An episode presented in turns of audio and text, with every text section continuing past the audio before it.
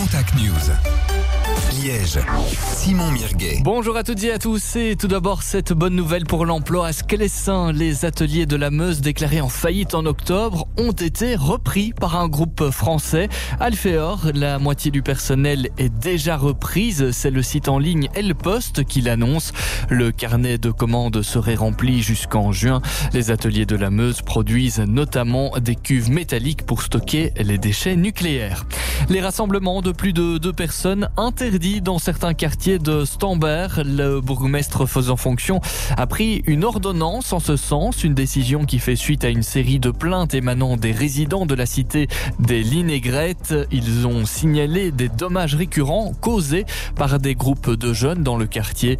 La règle sera d'application jusqu'au 12 mai dans le quartier des Linégrettes. Cette ordonnance sera soumise au conseil communal du 11 mars prochain pour confirmation. Aura-t-il à nouveau bientôt un point poste dans le quartier Saint-Léonard à Liège? En tout cas, la pétition remise hier par le comité de quartier au bourgmestre a, semble-t-il, eu son effet. Bipost a annoncé que le dossier du point poste va être rouvert. Pour rappel, le quartier en est dépourvu depuis le 1er juillet avec la fermeture du point poste rue Maguin. On parle mobilité à présent avec d'importants travaux dès lundi au niveau de la traversée de Francorchamps, du giratoire du Trou aîné jusqu'au giratoire de la source. Il est prévu de créer des trottoirs et une piste cyclable bidirectionnelle, mais aussi de réhabiliter complètement la voirie. Dès la semaine prochaine, un itinéraire de déviation sera donc mis en place. Ce chantier devrait durer 240 jours ouvrables. L'agenda près de chez vous. Avec au programme du week-end plusieurs carnavals, dont celui de Warem, avec une quarantaine de chars qui déambuleront dans le centre-ville. Départ du cortège dimanche à 13h30. Il y aura aussi le Létaré Saint-Tiège à Jalais, dimanche aussi, avec plus de 50 chars présents.